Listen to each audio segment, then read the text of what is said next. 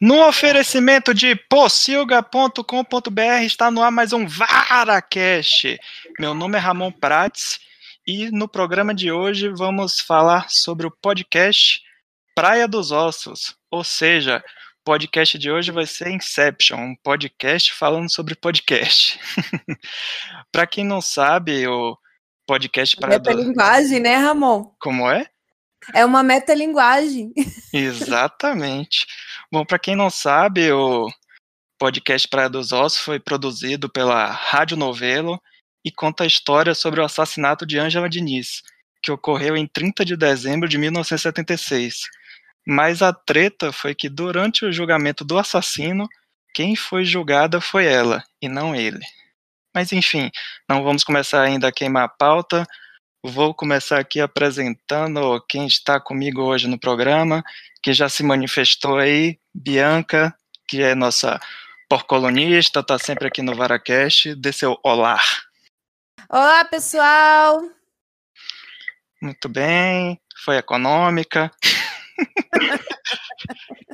É começo de ano, a gente está meio devagar ainda. Muito bem, muito bem. E quem está de volta aqui no Varacast depois de anos, saiu do rehab lá dos viciados em série.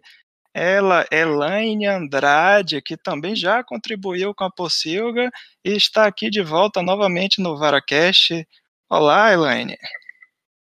Olá, olá, muito obrigada pela apresentação. Muito bom estar aqui de novo. Que bom que lembraram de mim aí de novo.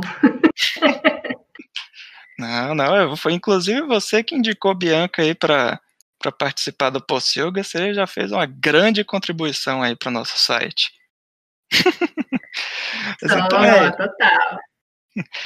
Mas então é isso, já, já fiz a apresentação, então vamos começar com impressões iniciais sobre o Praia dos Ossos.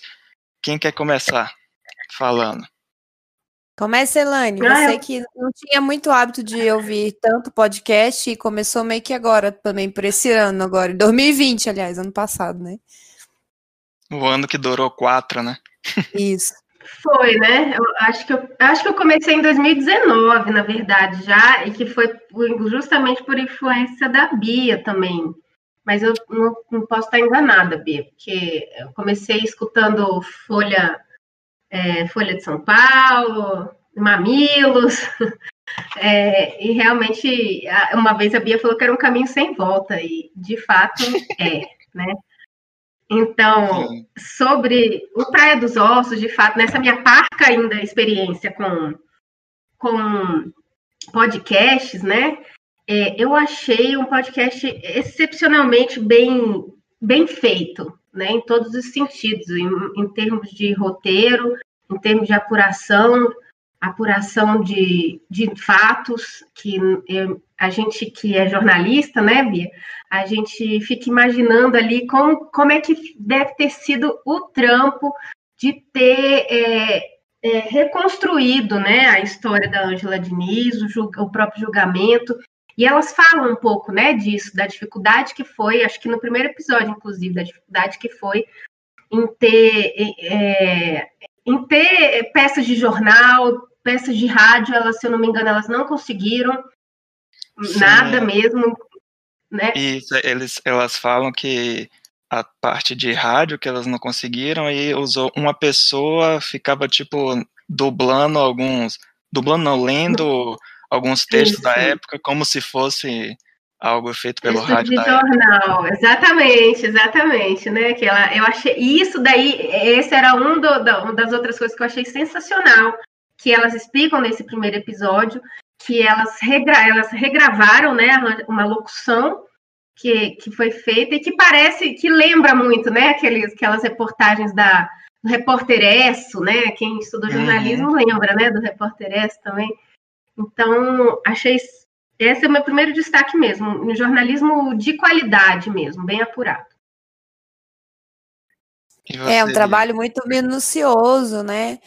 como a Elaine estava falando, só para é, concluir esse raciocínio dela, é, é, tão, é tão detalhado que ele, e, ao mesmo tempo é, você entende que elas foram, ao mesmo tempo que elas estavam montando um quebra-cabeça da história, é, elas também estavam imersas nessa própria história, então elas estavam assim, elas tentavam ser aquele sujeito imparcial ali para narrar a história, mas você vê que elas que é um pouco muito difícil e esse é o grande desafio do jornalista, né? Então elas elas transmitem que é, somos seres humanos, então elas tra transmitem essa humanidade do jornalista também que é difícil de separar, que elas em vários momentos elas se viram em, em circunstâncias em que elas precisaram, peraí, vamos vamos tentar é, olhar de cima todo esse quebra-cabeças e não é, não se envolver tanto. E a própria Branca Viana fala que era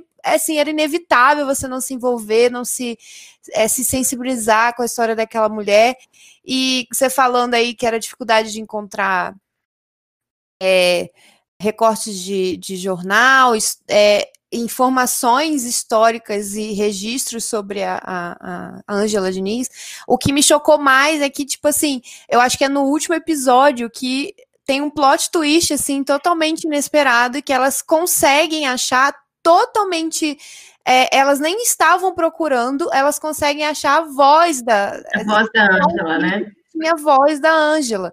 Então, elas passaram, sei lá quantos anos, acho que foram uns dois anos de pesquisa e apuração, se eu não me engano, é, fazendo toda essa pesquisa. E, e, elas ficavam assim muito curiosas porque em nenhum material elas conseguiam um, um áudio que definisse a voz, desse uma, um, uma cara, um, além do rosto, desse uma, uma, uhum. uma voz para aquela pessoa na, na, imaginação delas, que elas estavam recriando, né? E aí no último episódio tem esse plot twist, já tô dando spoiler aqui. Mas se a pessoa chegou nesse podcast, a gente tem que deduzir que, no mínimo, ela já, já sabe do que se trata, né? Sim, e, sim, com certeza. E aí a minha também tenho.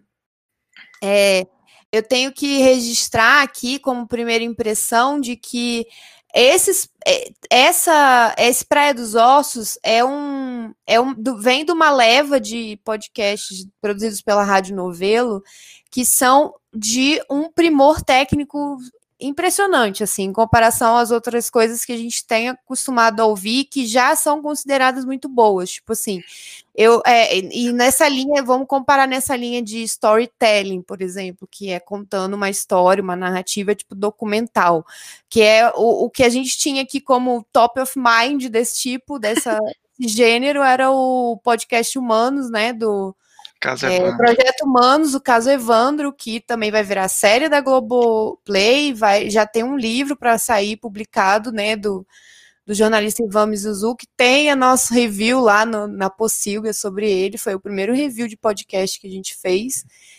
E, e aí você vê que quanto que a gente está evoluindo. E aí a Rádio Novelo está com uma série de podcasts muito bons. E esse, especificamente, ele, ele se destaca por esse, por esse gênero, assim. Ele foca no storytelling, na contar a história, o documental que aconteceu, né? Um registro da realidade. E, e aí ele, ele, ele mostra assim o quanto que os nossos jornalistas, a, a a mídia tem se é, empenhado mesmo em produzir conteúdo de qualidade para essa nova mídia que é o podcast, né? Sim, sim, com certeza. Isso que você falou da jornada de encontrar o, o áudio da, da Angela Diniz é aí elas encontraram um comercial, né, de um cartão de crédito e é bizarro que tipo tem várias pessoas, né, outras celebridades, entre aspas, da época, e todas têm uns áudios assim que fala por um minuto, dois minutos, e o dela é rapidinho, né? Você vê que, tipo, até nisso ela foi menosprezada, só era mesmo a questão de da beleza, coisas do tipo, mas ninguém queria que ela abrisse a boca para falar, né? E Bianca, você fez essa comparação com, com outros podcasts de storytelling, principalmente o caso Evandro, que foi o que virou o hype né, dos, dos últimos anos, é, eu diria que o caso Evandro ele é, um, é, ele é, muito complexo, né? Envolve muitas coisas, envolve política, e acaba, acaba que esse Praia dos Ossos, por mais que tenha acontecido nos anos 70, né, em 1976, que aconteceu o assassinato, mas infelizmente em 2020 ele é mais atual do que nunca, né? E quando eu escrevi o texto sobre o review que eu fiz sobre o, o podcast Praia dos Ossos, uma das coisas que me chamou a atenção foi que eu estava ouvindo o, um outro podcast que também é do Ivan Mizanzuki, que é o Anticast, mas que na, na ocasião não era ele que estava apresentando, né? Quem está apresentando agora é a Gigi Camargo, que é a, produ que é a produtora do, do podcast. E ela entrevistou, né, a, a Branca do, do podcast do Praia dos Ossos, e tem mais outras duas convidadas, e uma das coisas que me chamou a atenção é que, tipo, elas fizeram um podcast, só tinham mulheres falando, e elas comentam que, tipo, mais de 70% do público que estava ouvindo o podcast era do, era do público feminino. Então, assim, é um tema que não chama atenção aos homens. E eu estava é, tava lendo coisas do tipo, essa sobre a questão do lugar de fala e, e coisas assim, que acaba que, tipo, se ficarem só as mulheres falando sobre esse tipo de coisa, não adianta, né? Porque o, o machismo estrutural não está só nos homens, né? Está na sociedade como um todo. Então, se os próprios homens também não não falarem sobre o assunto, não se interessarem sobre isso, não vai adiantar, né? As coisas vão continuar do jeito que estão.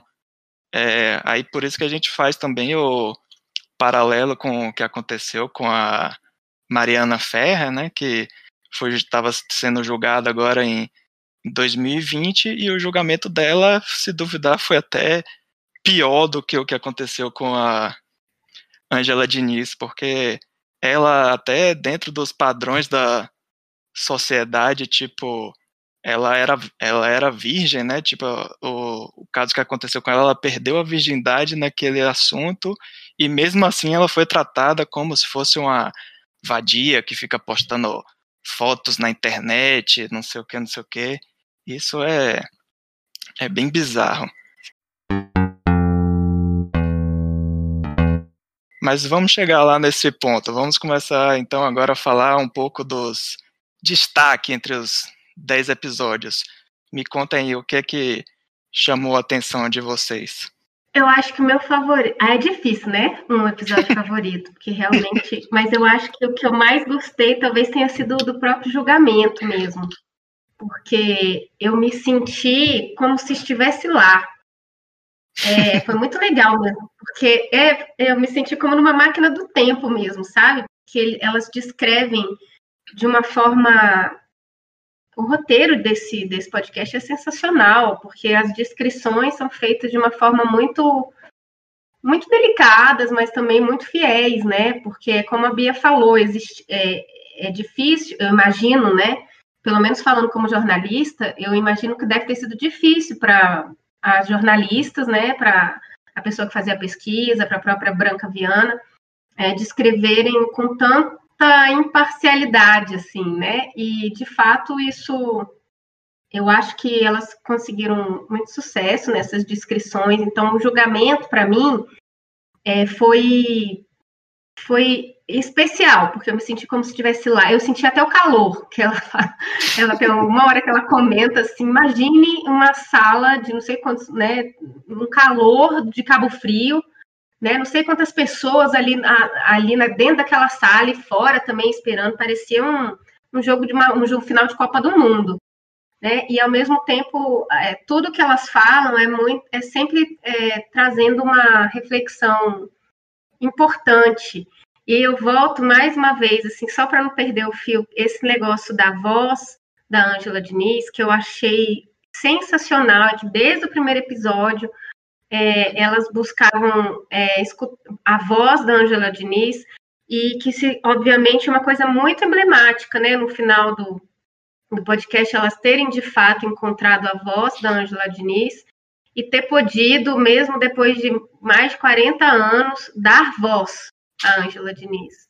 Né? Uhum. E é o que, o que a Angela Diniz representou e representa ainda é, na nossa sociedade que é estruturalmente machista. Então, o julgamento, para mim, de fato, foi, é, foi uma ambientação perfeita para que eu pudesse entender onde é que aquele podcast iria me levar, né? Que não é, é um lugar fácil de ir, né? E, e, e, é muito duro você escutar esse julgamento é, e entender que daqui a pouco ali você vai vendo pelas estratégias do advogado de defesa que quem vai ser julgada de fato é a Ângela, quem passa a ser julgada é a Ângela, é a vítima. É, e é, é muito, foi muito foi muito foi um impacto difícil assim porque a partir desse episódio de julgamento e como ele todo todo ele é descrito eu entendi que a gente ia para esse lugar onde onde nós estamos nos vemos nós enquanto mulheres né nos vemos tantas vezes até hoje um lugar de né veja aí o caso de Mari Ferrer que tantas outras e nós mesmas já, já passamos, né, nós mulheres, de sermos julgadas por quem nós somos, por como agimos, ou por com quem andamos, né? Mas de qualquer forma a gente termina sendo julgada e crucificada em algum, em algum ponto da nossa jornada. Então, pelo, ter esse, esse Pelo jeito que se veste também, né? Com certeza, pelo jeito que se veste, que posta foto no Instagram, né? Segundo o sim, advogado sim. lá da, de defesa do caso da Mari Ferrer. Então, é, a gente esse esse julgamento para mim a descrição dele e, e, foi muito foi impactante em todos esses sentidos aí eu também gosto desse episódio eu acho ele muito assim é, realmente coloca o, o, ouvinte dentro do daquele da, daquela perspectiva ali que eles estão narrando e mas eu queria acrescentar também sobre isso que é uma coisa interessante que eles falam é que o julgamento, a gente, porque a gente, eles, elas estão contando a história da Angela Diniz, a gente entende que o julgamento vai acabar sendo o julgamento da vítima. E, mais ou menos a gente já entende isso logo de início, assim. É, mas uma coisa interessante é que historicamente o, ficou conhecido como caso DOCA. Até nisso a mulher foi invisibilizada, assim. O caso uhum. é, a morte dela, ela foi assassinada, mas o caso ficou conhecido nos jornais e, pela, e historicamente registrado como caso Doc Street. Então, em, até nisso, o homem apareceu e ela ninguém nem lembra, ninguém nem sabe. Aí tem gente que fala que é, pensa que confunde com a, é, Leila Diniz, enfim, é, é, ela não ela não foi nem, nem lembrada após morte depois de, de ter sido assassinada, entendeu? Então eu Sim, acho que esse, esse, é um ponto bem é, doloroso da história da Ângela e que elas também fizeram questão de destacar. Agora, além desse episódio do julgamento, eu queria destacar também é o Quem Ama Não Mata, que é o 7, o penúltimo. É, e aí elas, é, esse episódio fala sobre o levante feminista que ocorreu depois, na verdade, do segundo julgamento da Ângela, né? do segundo julgamento da Ângela, no segundo julgamento do, do Dó. Né? julgamento do Dó. É, a gente sabe que, foi, que era da Ângela, enfim. E, e aí eu achei irado, assim, como que é, as feministas da época tiveram que se mobilizar, tinha toda uma estratégia por trás, e tem, tinha, tinha tido tudo uma narrativa construída, e que foi construída historicamente também, foi de, é, foi levada pelo contexto né, da sociedade daquele momento. Eu achei muito interessante conhecer essa história e também gosto desse episódio porque é o momento em que a Branca Viana mais se aproxima da narrativa. Ela mais fica uhum.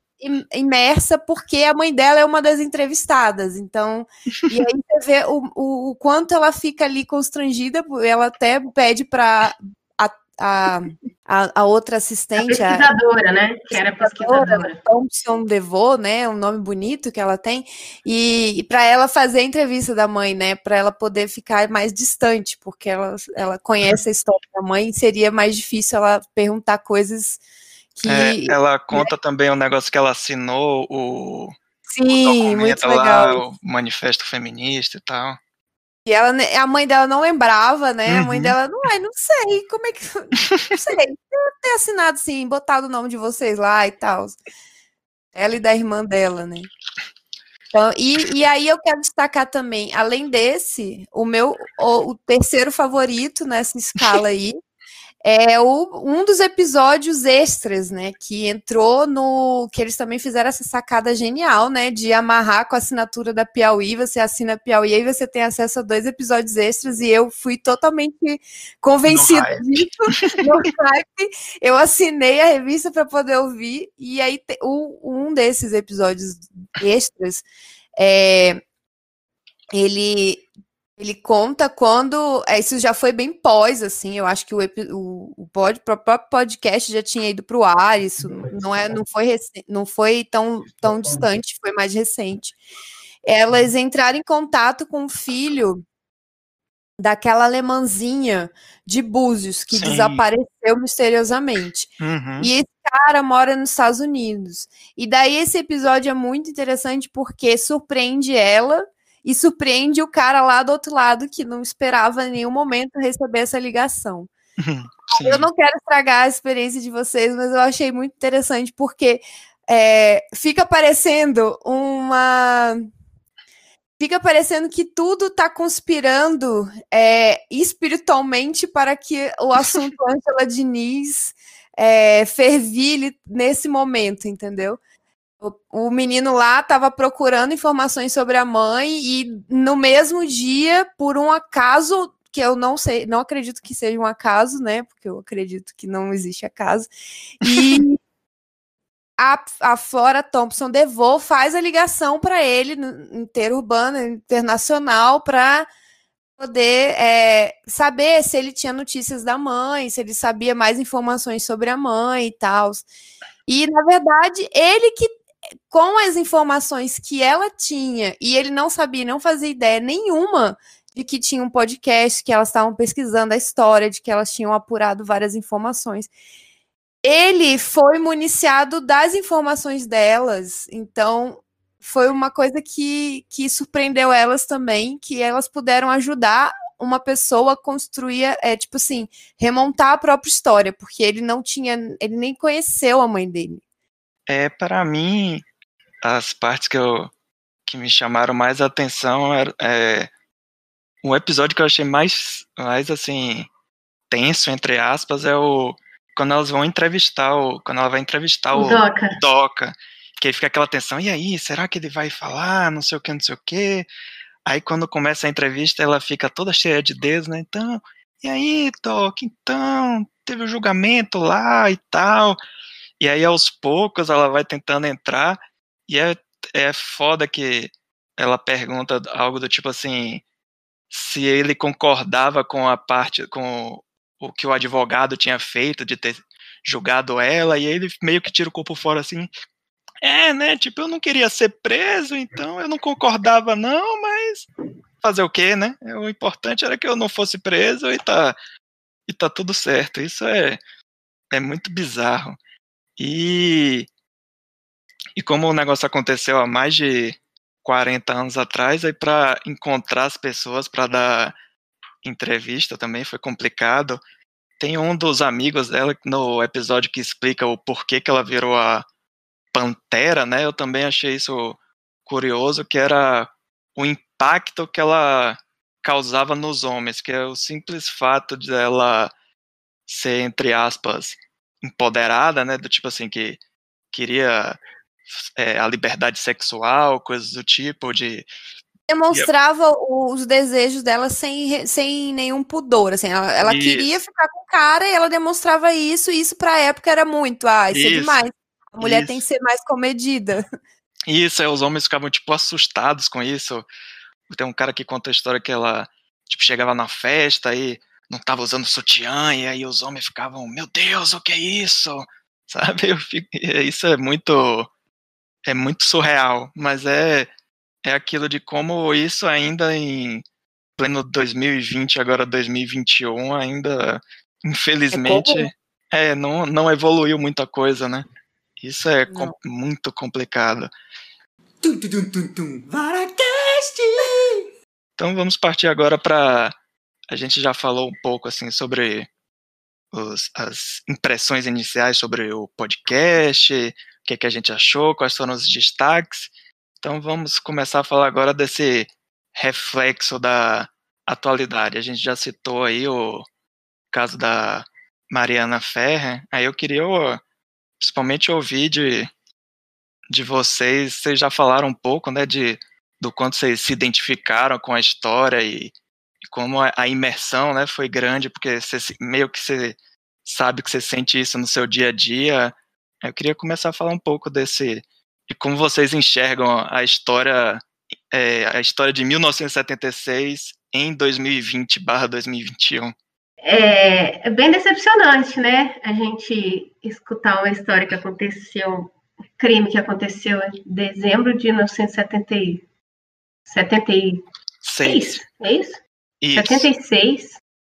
E, e a gente vê, por exemplo, como já foi dito aqui, o, o caso da Mari Ferrer e e tantas outras, e só lembrando que o caso da Mari Ferrer virou o caso da Mari Ferrer, porque a gente não pode esquecer que ela é uma menina branca e privilegiada, né? Então, uhum. ele também só teve essa repercussão porque ela é, é isso, é de uma classe média aí mais abastada. É, tem tantas outras que, que mulheres pretas e que, tão, e que passam por isso todos os dias. Então, é bem, é, é mais do que decepcionante. É, eu me lembro que eu e a Bia, a gente, no ano passado, né, que a gente já estava tudo esquematizado para gravar aqui esse podcast, e final do ano, eu não sei para você, Ramon, mas final do ano lá no nosso tribunal é o caos, assim, e mesmo em home office, acho que até piorou, porque a gente estava, assim, exausta, exaurida. E aí a gente conversou e eu, cara, eu não sei se eu dou conta de de, de falar sobre feminicídio é, nessa semana, que era a nossa última semana, né, antes do recesso. Então, assim, falar sobre feminicídio e, e é, nunca, eu acho que nunca é um lance fácil para qualquer mulher, não deveria ser mesmo. É, e nem deveria ser para qualquer homem mesmo também. Uhum. É, então, é um, é um tema muito pesado, é um tema que é por isso que eu fiz questão de fazer constar na nossa pauta aí, porque ele envolve é, a misoginia, né? Ele envolve o relacionamento abusivo, que é claro que existem relacionamentos abusivos de homem para mulher, em casos cis, hétero e tal, mas, é, esse relacionamento abusivo de um homem para uma mulher, né, é, é algo muito emblemático, né, no, na nossa na nossa, nessa luta, né? Nessa luta feminista aí de, de igualdade de gênero. Então, eu acho que é, é, decepcionante a gente escutar um, episódio desse e, infelizmente, ver que, que pouca coisa mudou. E aí eu falo decepcionante porque eu fico pensando assim, o que, meu Deus, o que é que eu posso estar fazendo? O que, que eu posso fazer? Sabe? como é que eu posso ajudar mais ainda nessa causa? Como é que eu posso, como é que eu, o que, que eu faço para que tantas mulheres não morram? O que, que a gente faz para que nossas amigas não entrem em relacionamentos abusivos, como nós já entramos? Não é, é o que é que se pode fazer, né? Então, é, além de, da decepção, rola, eu pelo menos senti um, um sentimento muito grande assim de impotência, de que, de que merda, né? E agora? 76 para cá, a gente está aí, da Mariferre estava bombando, a menina humilhada, humilhada numa sessão pública, gente, gravada, né? Os homens, eles se dão, eles, eles se dão, eles não, não existe, não existe justiça, né? Não parece que não existe justiça. E aí você escuta alguma idiotice da vida, ah, é só denunciar se fosse assim, o nosso sistema judiciário, nosso sistema é todo feito, tudo, toda a nossa sociedade, ela é toda feita por homens. Não há nada que nos favoreça. Né? Às vezes eu tenho essa impressão que não há nada, não há nenhuma lei, não há, a, a não ser aquelas que a gente vem conseguindo, assim, né, com muito custo, que, que nos favoreça, que nos enalteçam, né? Então isso eu acho que foi bem, foi duro, assim, e é duro mesmo a gente é, constatar.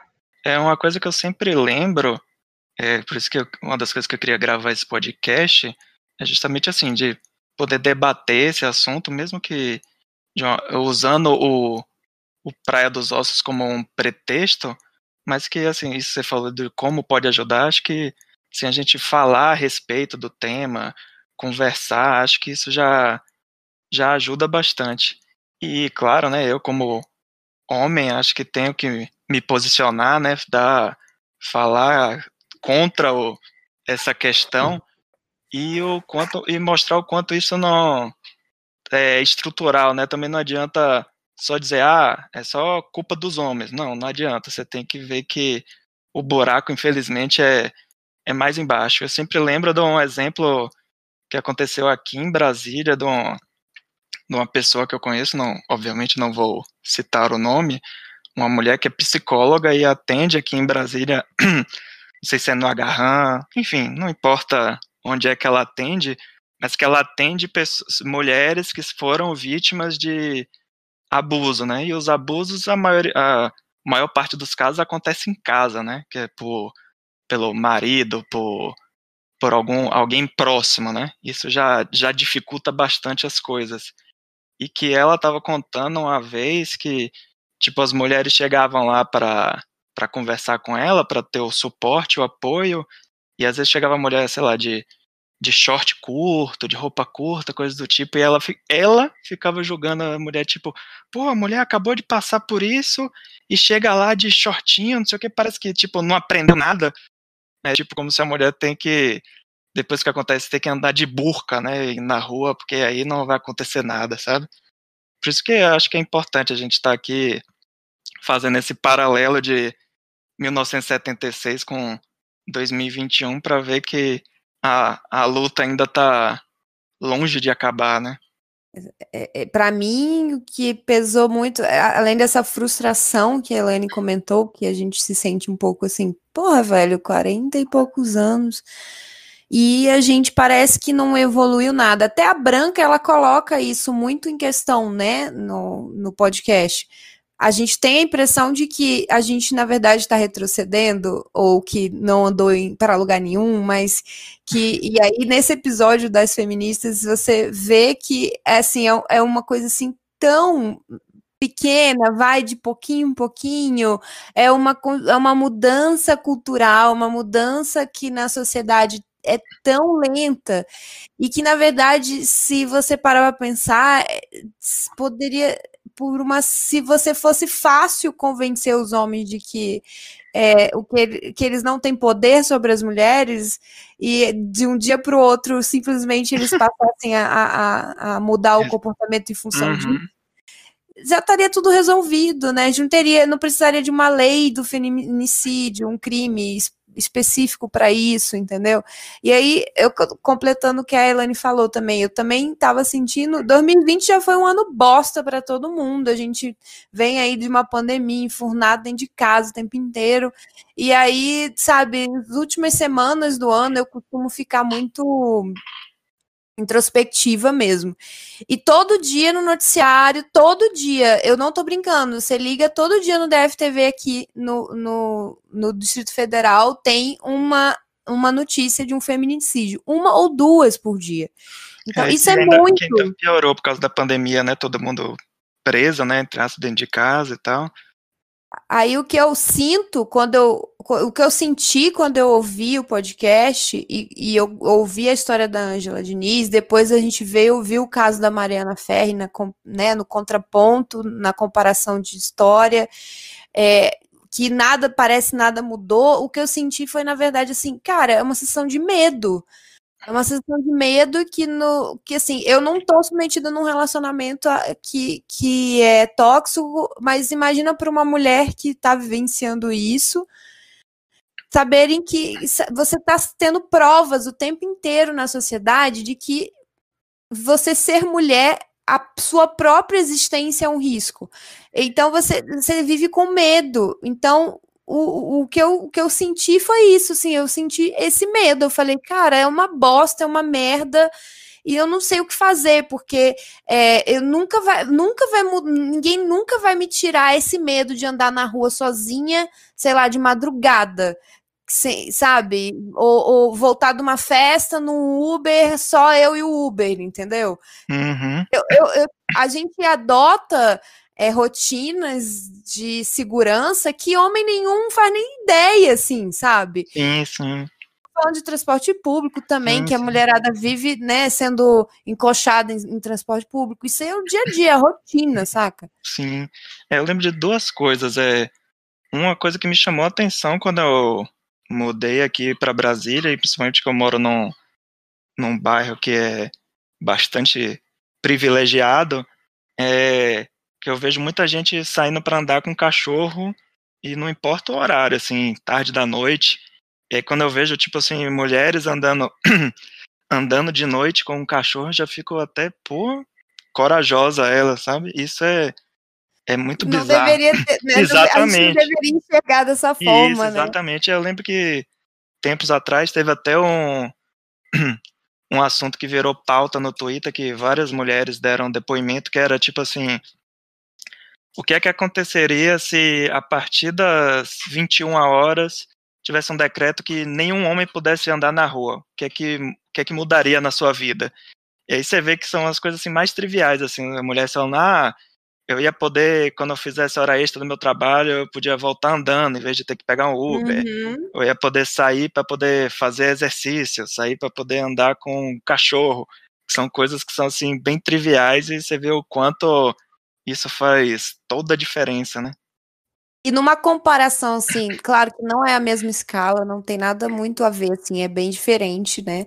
Deixar bem claro isso, mas assim, esse medo que a gente sente, eu imagino assim, que 1% do que, por exemplo, a pessoa negra deve conviver com isso e essa frustração de que, velho, para minha vida inteira eu vou ter que conviver com esse medo e com essa rotina. Eu tenho que sair com a identidade no bolso, eu vou separado pela polícia.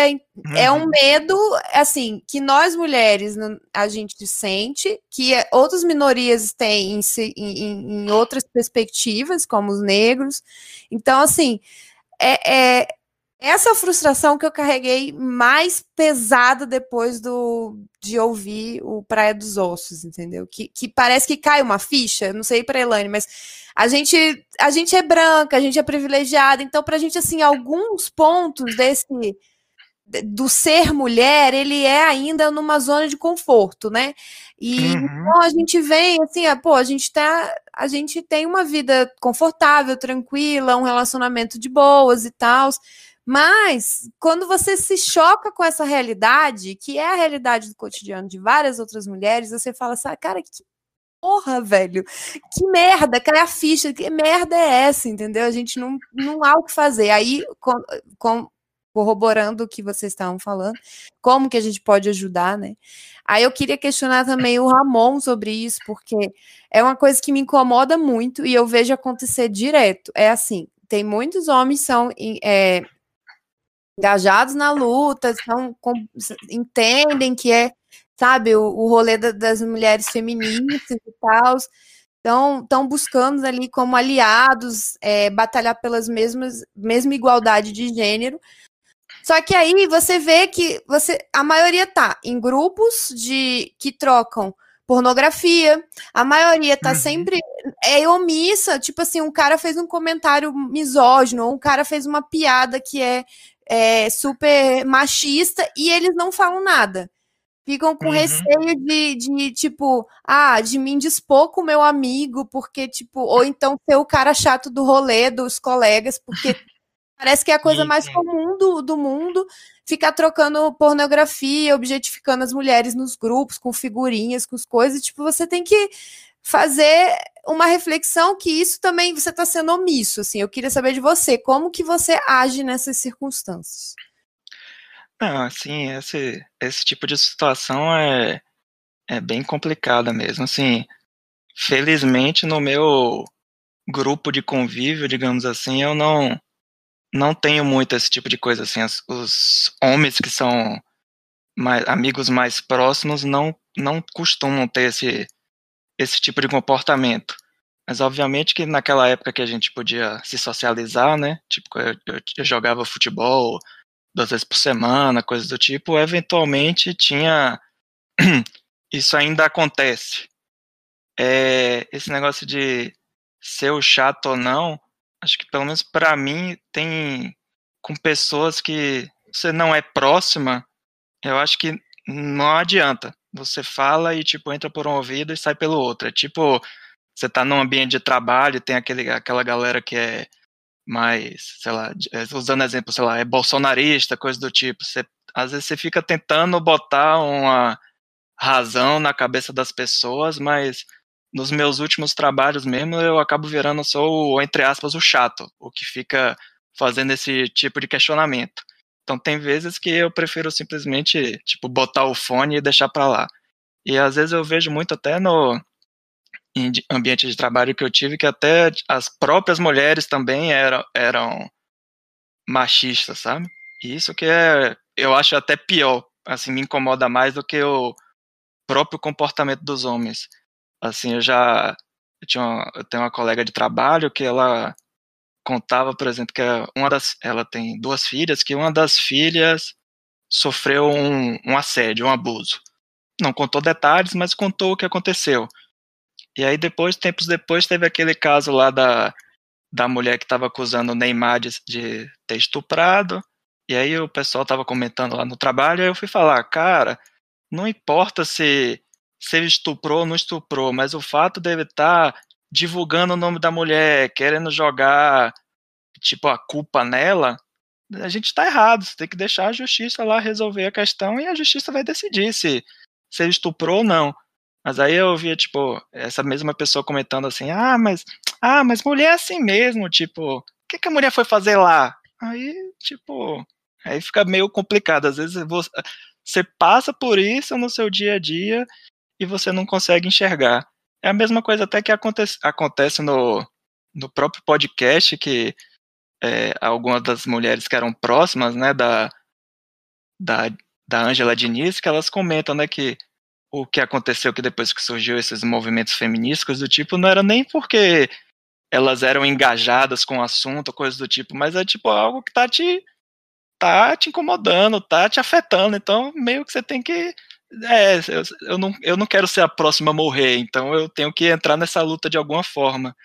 Só que aqui no Brasil, em outros países, né, como Estados Unidos, coisas do tipo, como ressurgiu essa coisa do conservadorismo, da direita extremista, então, tipo, as pessoas é, distorcem totalmente o que é ser, fem, ser feminista, né? Acho que ser feminista é, ah, é coisa de esquerda, é coisa de não sei o quê.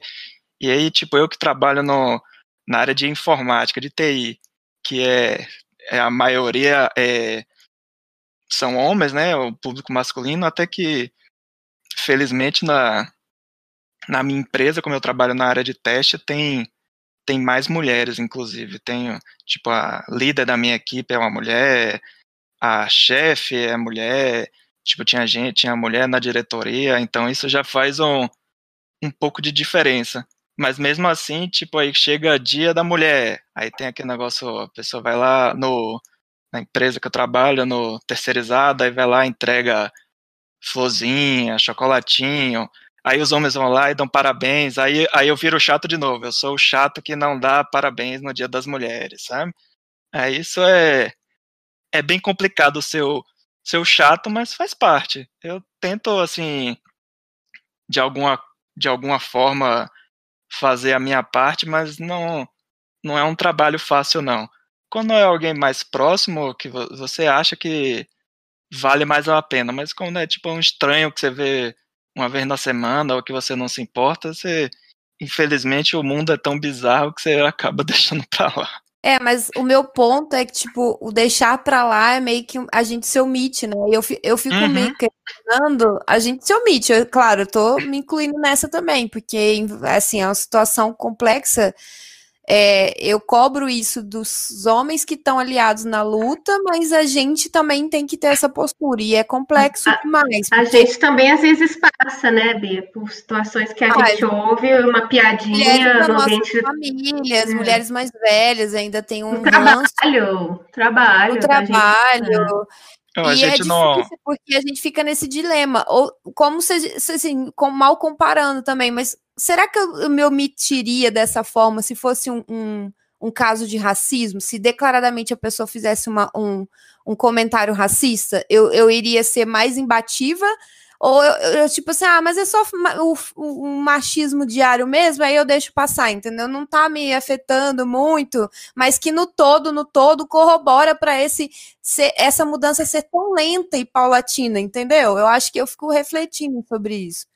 Sim. Essa é uma boa reflexão, porque, gente, a, a militância, igual eu falo aqui, eu falo aqui em casa para o meu marido, é, não é uma coisa fácil. E é engraçado porque não é fácil para ninguém. E para você militar, você ser um militante em qualquer causa, a gente, a gente passa por desagradável mesmo, né? E é, nem sempre a gente pode se dar o luxo de ser desagradável, nem sempre a gente pode se dar o luxo de ser inconveniente. Eu mesmo vou dar um exemplo. Uma, é, meu marido é desembargador, né, do tribunal onde eu trabalho. Uma vez a gente foi sair com os amigos, os colegas de trabalho dele, que na maioria juízes ali, juiz de primeiro grau, e uma juíza de primeiro grau que se diz a militante, mas eu já descobri que ela é militante, na verdade, de causas. É, tem uma militância de, de mulheres, feminino, um feminismo branco, né? Digamos assim, que eu já entendi que rola isso. Militância de feminismo branco, e, e, é só ali que é aquilo ali que interessa. E é, e é, uma militância de classe também, né? Necessariamente ela vai passar pela militância que é só para aquela classe ali. Então, uma, uma essa, essa figura é, começou a falar mal de, de uma, uma, advogada que frequentava um foro X, porque a advogada era extremamente mal vestida, ela era vulgar, né? Ela usava decotes, ela usava umas roupas muito coladas, e na, na, na rabeira dela foi o, o, um, outro, um outro juiz, que também era desse foro, falou: é isso mesmo, ela parece uma. E aí não falou né, a palavra, e eu, só, e eu só olhando aquilo ali, só falei: meu Deus do céu, como é que eu vou fazer para fazer uma militância aqui? E essas pessoas são todas minhas fontes. Elas, eu tra... e, a, né, e, elas não são só minhas fontes. Em algum momento, essas pessoas elas são hierarquicamente superiores a mim. Sim. Elas ordenam, né? Elas me demandam e me ordenam. Então, eu realmente tentei ali, é muito desagradável mesmo. Eu percebi que eu passei a desagradável e eu nem fui nem foi tão militante assim, porque eu comecei a fazer algumas perguntas, mas qual é o problema com a roupa dela? Ah, porque é muito decote, não sei o quê, mas e aí meu marido falou, mas e se ela não tem, não tem outro tipo de roupa?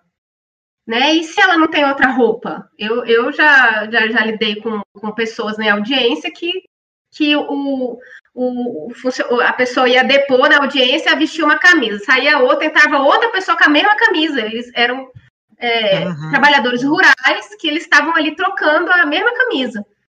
É, porque Sim, não, não tinham roupa para usar.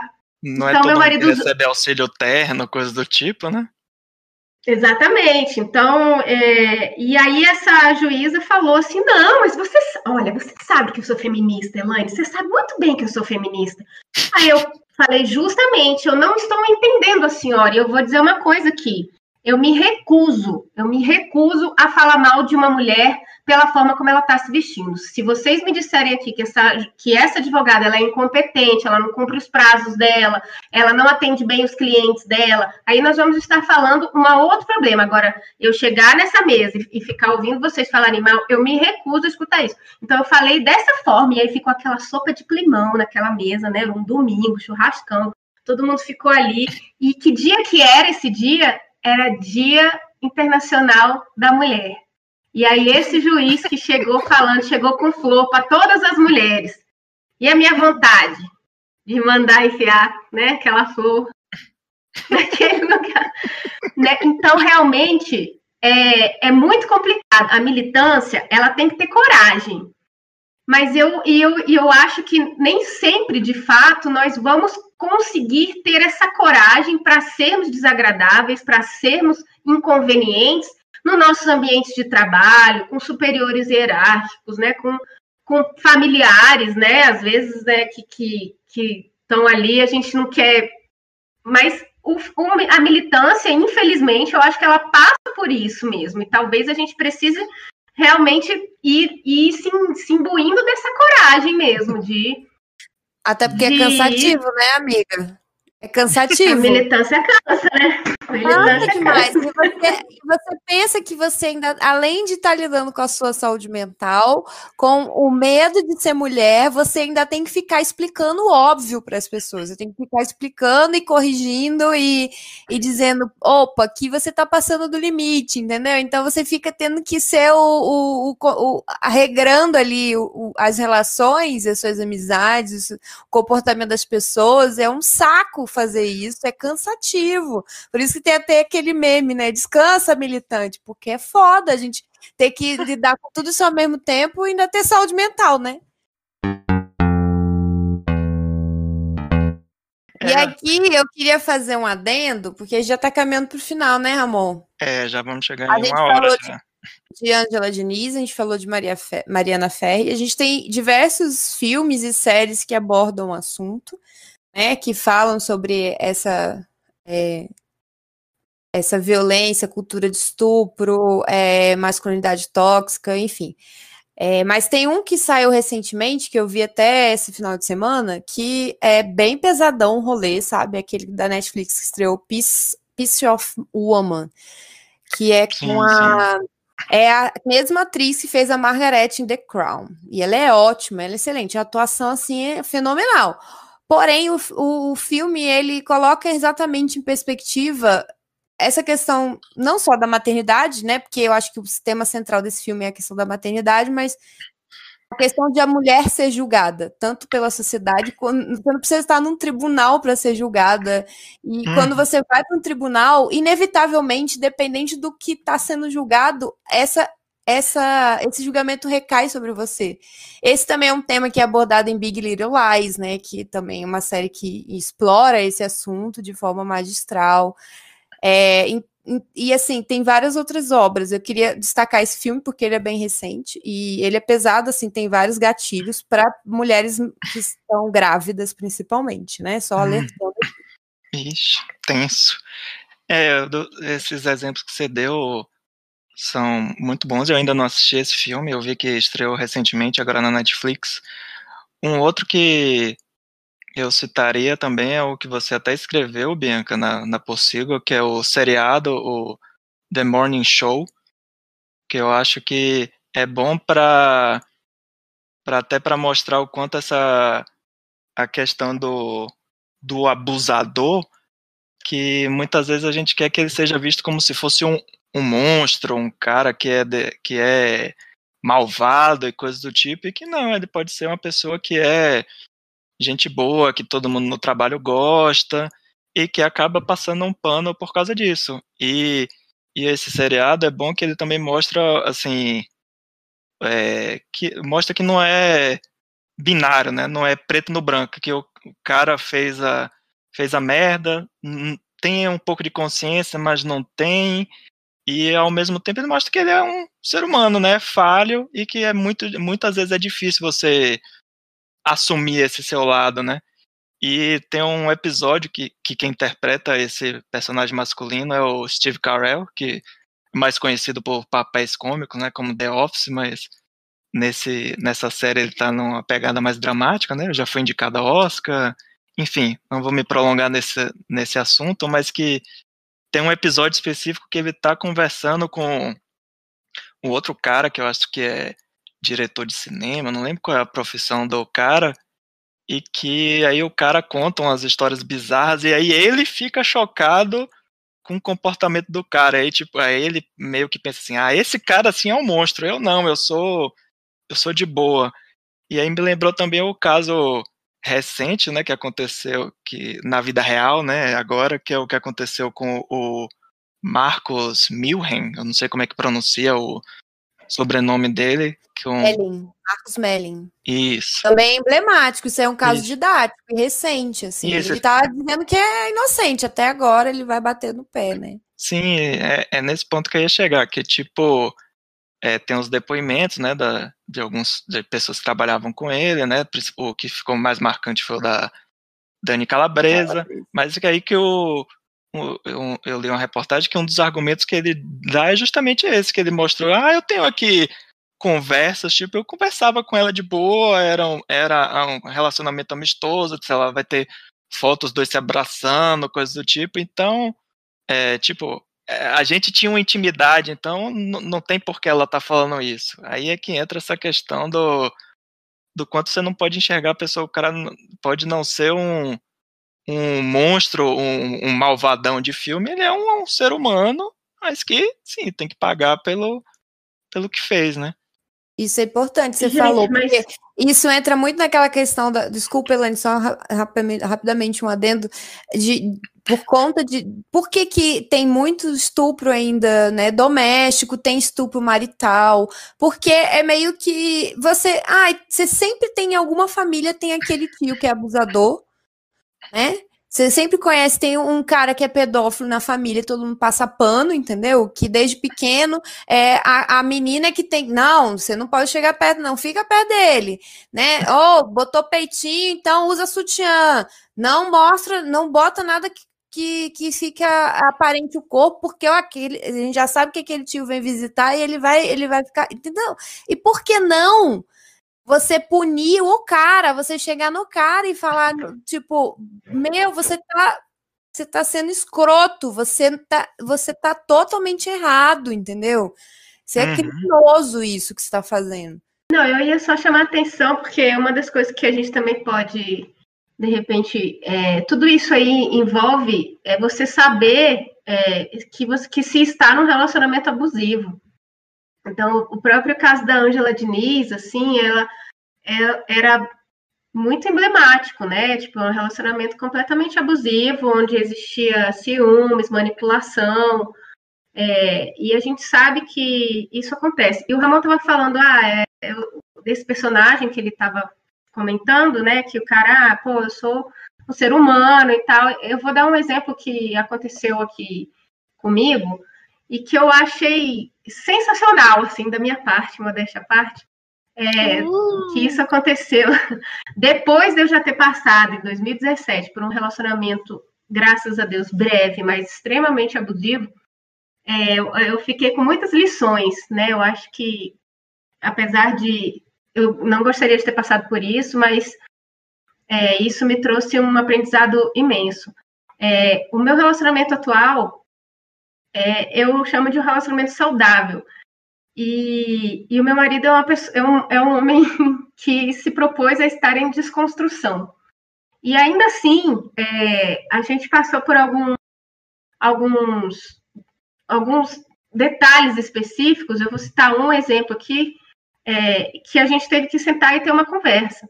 É, porque era uma, era uma ação, era uma situação abusiva.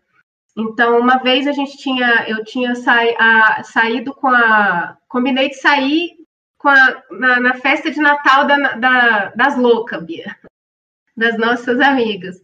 É, que a gente tem um grupo no WhatsApp chamado Das Loucas, que é só mulher e todo mundo que trabalhou já no núcleo de comunicação do nosso tribunal.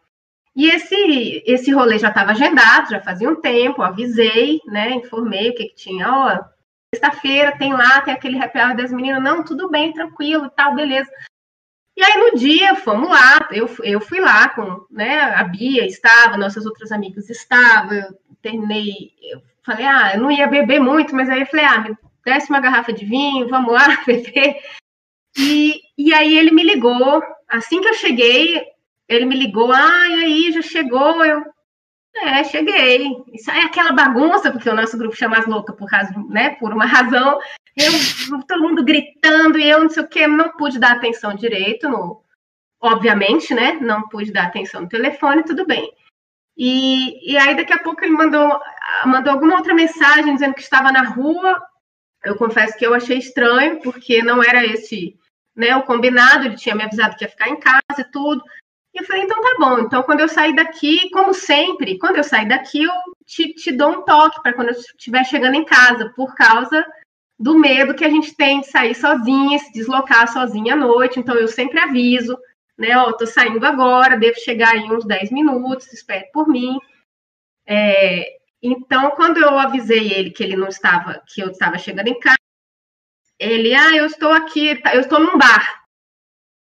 E eu achei super estranho, enfim, o resumo da obra, eu cheguei lá, tava com uma cara desse tamanho, tava num bar, um bar aqui perto de casa, É, falei, tá bom, vou passar aí para ele buscar. E foi dormir com uma cara desse tamanho, assim, esquisitíssimo. E eu, e eu sentindo aquele, aquele gosto ruim na boca, de, aquela sensação de já te vi, né? De déjà vu. tipo, cara, não é possível que é isso que eu tô pensando. Não é porque já passei por isso. E não é possível que seja isso. Não deu outra. No dia seguinte, eu realmente acordei muito incomodada e resolvi puxar para conversar. Relatei, fiz igual a gente aprende no curso de comunicação não violenta, escrevi os fatos, sem julgamento. Escrevi, olha, aconteceu isso, depois você me ligou, depois você falou que estava isso, a sua reação foi assim, assim, assado, eu quero saber o que está acontecendo. Não, não aconteceu nada. Não, porque eu fiquei com a impressão que você saiu, que você ficou chateado porque eu saí. Não, de jeito nenhum sei o quê. Então, foi uma conversa, assim, foi uma DR de mais ou menos, sei lá, uma hora e meia, duas horas, é, que, e que foi muito importante para nós, porque realmente eu cheguei, eu, eu, bati um martelo e falei: deixa eu lhe dizer uma coisa, isso que você está fazendo, essa sua atitude de ontem à noite, é, e, e dormir, foi dormir com a cara desse tamanho, acordou com a cara desse tamanho, não sei o quê, isso é uma ação, é uma atitude abusiva, e isso eu não vou tolerar. E eu não vou tolerar isso nunca mais. Então, você me diga agora se a gente, se a gente vai a partir daqui em diante, a gente segue, e você segue num processo de desconstrução, porque eu entendo que você faz isso, porque você, todos nós somos, somos criados, é intrínseco em nós, um, um machismo estrutural, né? E, e, e, que você entenda isso, então a gente pode realmente é, pensar em outra, outra coisa, porque esse relacionamento não vai acontecer. Então, essa foi uma situação que eu tenho muito orgulho mesmo, que, que eu detectei mesmo. E foi muito importante isso, porque a partir dali isso definiu como que, como que as coisas iam fluir nesse sentido mesmo. Então, Sim. eu só acho que é muito importante a gente saber isso, né? Saber o que, que é um relacionamento abusivo, o que, que porque às vezes o relacionamento ele, é como eu disse, ele, ele não é abusivo, mas às vezes as pessoas têm atitudes abusivas, sim. Se você não vai detectando isso e não vai corrigindo, não vai ajustando, é possível que se torne um relacionamento abusivo. Mas ter essa clareza que você tem, que você só teve, infelizmente, depois de vivenciar algo muito muito doloroso, né? Que não deveria ser assim, a gente não deveria precisar passar por uma uma experiência dolorosa de, de, de relacionamento para poder identificar com clareza que aqui, aqui isso aqui não tá bom e a gente precisa corrigir. É, infelizmente, você, por exemplo, no exemplo da Ângela, é muito claro isso, que ela não identificava. O, o relato do amigo dela, tem um, esse amigo que o Ramon citou, né? Que ele chora em alguns momentos, ele, ele, ele, ele é. sofreu muito porque ele, me parece que ele era o confidente dela. E ela relatava ele, que ela, ele, inclusive, ela, inclusive, apanhava com frequência. Então, porque na, você imagina que naquela época, hoje a gente tem essa, esse acesso à informação gigantesco, assim, as meninas hoje, elas sabem, você vê meninas muito jovens, elas sabem identificar, olha, eh, que, é, que isso daqui não é não, isso aqui é um estupro, e eu não estou dando condição, entendeu? Muitas já têm essa clareza, mas imagina que naquela época, na década de 70, a menina que foi criada, ela, ela passou por um é um ritual de debutante. Aquilo ali, para mim, é, é, é, tão bizarro. Numa, numa, você vê que ela passou num ritual de debutante que era tradicional em Belo Horizonte, que era praticamente um, um, um açougue das meninas novas que eram colocadas na casamento com os caras ricos da sociedade muito mais velhos, né? Então, assim, isso era socialmente aceito, ela foi criada para isso. Imagina que na cabeça dela, ah, apanhar e ser controlada pelo, pelo parceiro era algo que era intrínseco a um relacionamento e que ela não conseguia viver que nenhum ela eu acho que muitas mulheres ainda hoje têm esse pensamento tá a gente não pode generalizar a gente está falando de um recorte aqui meu e da Elaine que é de né, privilégios né mas eu acho que muitas uhum. mulheres ainda têm essa perspectiva de que cara, eu não vou ter nenhum relacionamento se eu for fazer uma linha de corte do tipo que o cara não me bate, ou que o cara nunca não vai querer ficar com ciúme, ou que ele não vai ficar me controlando pelo telefone, porque esse é o. É como se fosse o, o, o, o default de um relacionamento. Então, você, nivela por baixo um relacionamento como o padrão ser um abusivo, entendeu? Isso é Sim, muito sim. problemático e sintomático, e é por isso que a gente tem esse, a quantidade absurda de feminicídio. E quanto, quantos mais, assim, a gente está falando de uma lei que é super comunicada, todo dia as pessoas estão falando, feminicídio é crime, não sei o quê, é crime, é crime, é crime, é crime, é, bater em mulher é crime, violência doméstica é crime, que, e a gente está falando disso o tempo inteiro, e o tempo inteiro está acontecendo e parece que acontecendo mais. Mas a gente Uhum. também pode pensar que é, mesma forma que está acontecendo com Black Lives Matter, né? Que a gente está sendo mais noticiado, porque antes nem era noticiado, né? A gente tinha um apagamento disso na mídia também. Era tão normalizado que não era notícia. Então, tá, mais uma mulher que apanhou, mais uma mulher que morreu, e então é isso aí, é a vida que segue. Como o nosso presidente diz, né, em relação aos 200 mil mortos. A gente lamenta, mas é a vida que segue, né? Mas eu lembrei de uma história curiosa que aconteceu com, com um amigo deu, com um amigo meu e, e as filhas dele, e que talvez mostre um pouco esse choque de gerações e que talvez indique algum uma pequena melhora, mas que ainda tem muito a se fazer. Que é que ele chegou em casa e são, são três são três são três filhos é, um menino e duas meninas e uma das meninas a, acho que é a do meio tava chorando. Aí o que foi que aconteceu? Aí ah porque fui assediada não sei o que aí ele tipo imaginou a pior coisa do mundo assim tivesse acontecido. Ficou fez aquela cara assim de preocupação e tal. Mas tá então me conte aí o que foi que houve. E aí quando ela contou era tipo assim ah tava andando na rua e algum ser humano bizarro fez uma cantada tosca. E aí ela ficou horrorizada. E aí ele deu aquele suspiro assim de ufa, foi só isso, sabe? Então mostra o quanto esse essa questão do choque de gerações, né, que para nossa geração, né, nós três aqui, tipo, para vocês duas, isso é bobagem, né? O que vocês passaram na na adolescência e no início da vida adulta era algo que acontecia com frequência, mas é que talvez indique que essa nova geração já isso já é algo chocante, então isso talvez já seja algum sinal de melhora. Eu já vou deixar aí para vocês fazerem suas considerações finais e depois eu vou fazer a, a minha dando uma dica de, de conteúdo aí de série que tem um pouco a ver com esse tema.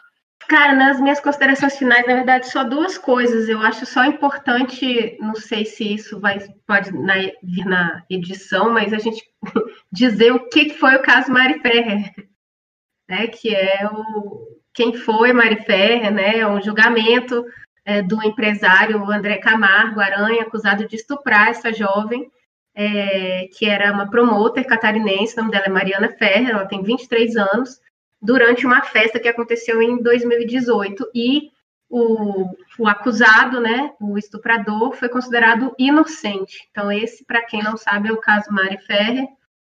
É, e eu também só nos, nas considerações finais também dar uma dica aí de é, um seriado, embora possa ser já velho, né?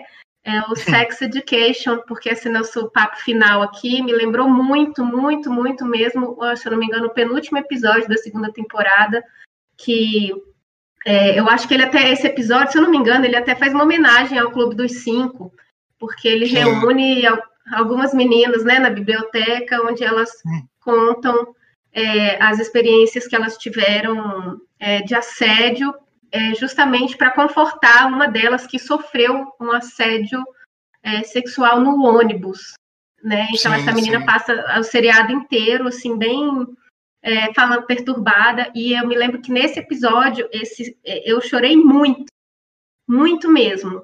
Até porque lá na, no nosso trabalho, a, eu e as meninas, né, a Bia e as outras colegas de trabalho, a gente já também já sentou em algum momento na copa do nosso no nosso trabalho e também cada uma de nós foi, foi dizendo qual foi o seu primeiro o seu primeiro Nossa, assédio é. na sua vida.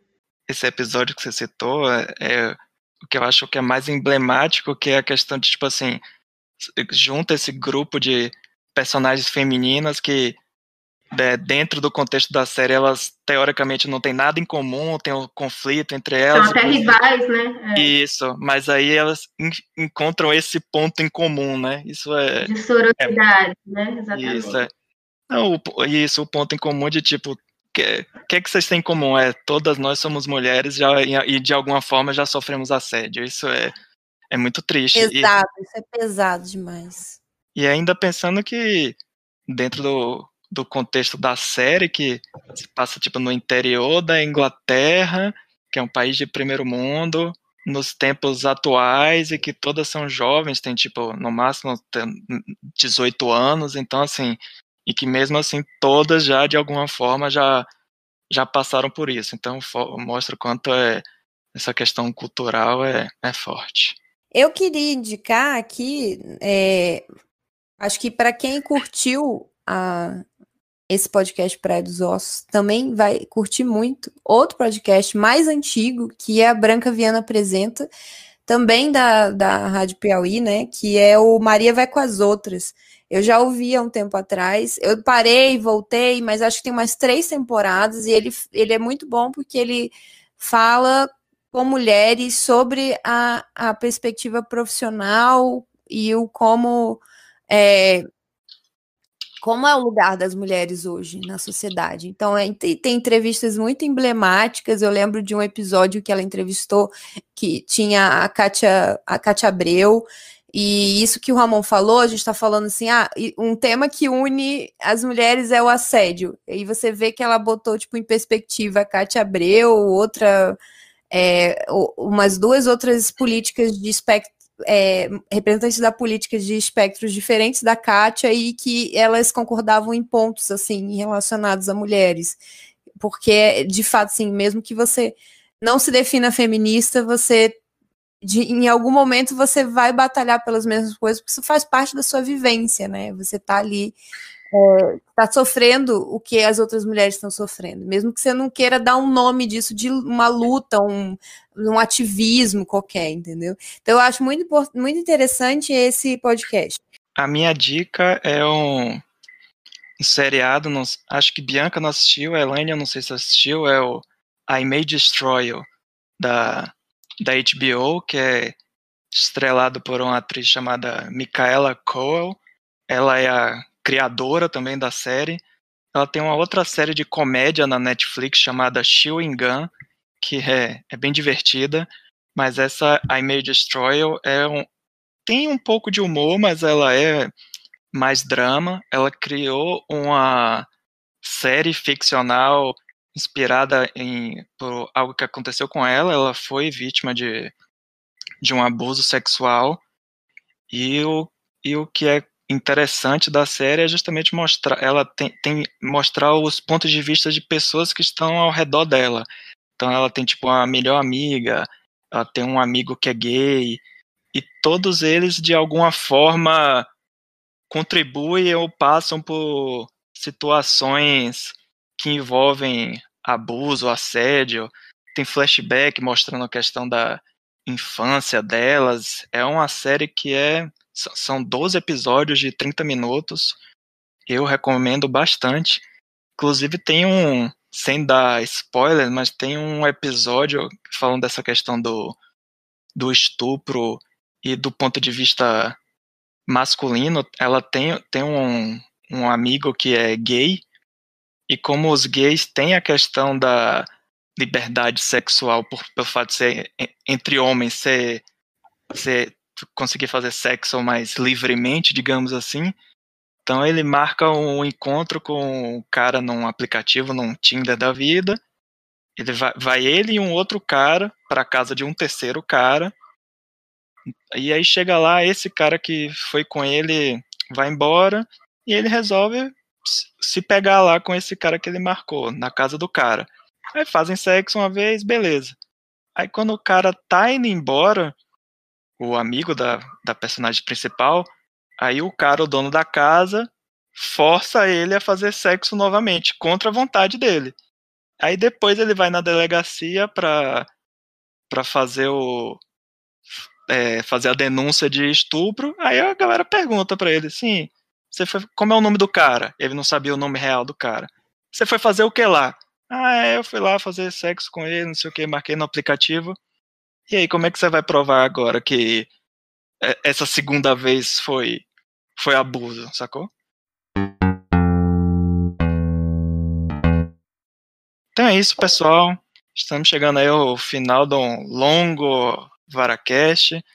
É um tema que a gente podia continuar falando aqui por, por mais muito tempo. Eu imagino que pela experiência de vocês, a gente podia ficar falando aqui sobre abuso, assédio, relacionamento tóxico, coisas do tipo, ad infinito, porque vocês devem ter histórias ou que vocês presenciaram, ou que alguém que vocês conhecem, ou algum familiar, coisas do tipo. Então é um loop infinito, mas acho que o importante é isso que a gente falou de tocar no tema, conversar a respeito, de vez em quando ser o chato do, do rolê, como disse Elaine, e vida que segue. É isso, pessoal. Até o próximo podcast. Um abraço.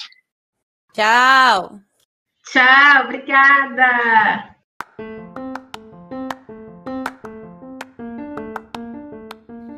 VaraCast é um oferecimento da rede Possilga de podcasts. O nosso site é o possilga.com.br. Nossas redes sociais, Twitter, Instagram e Facebook estão como The Possilga, T-H-E Possilga. Nosso e-mail é o contato arroba possilga.com.br. Ouça também nossos outros podcasts como Suco de Umbives e o Radiola Torresmo Drops. Por último, e não menos importante, não se assustem e tenham calma. Vara está para porcos, assim como a alcateia está para lobos.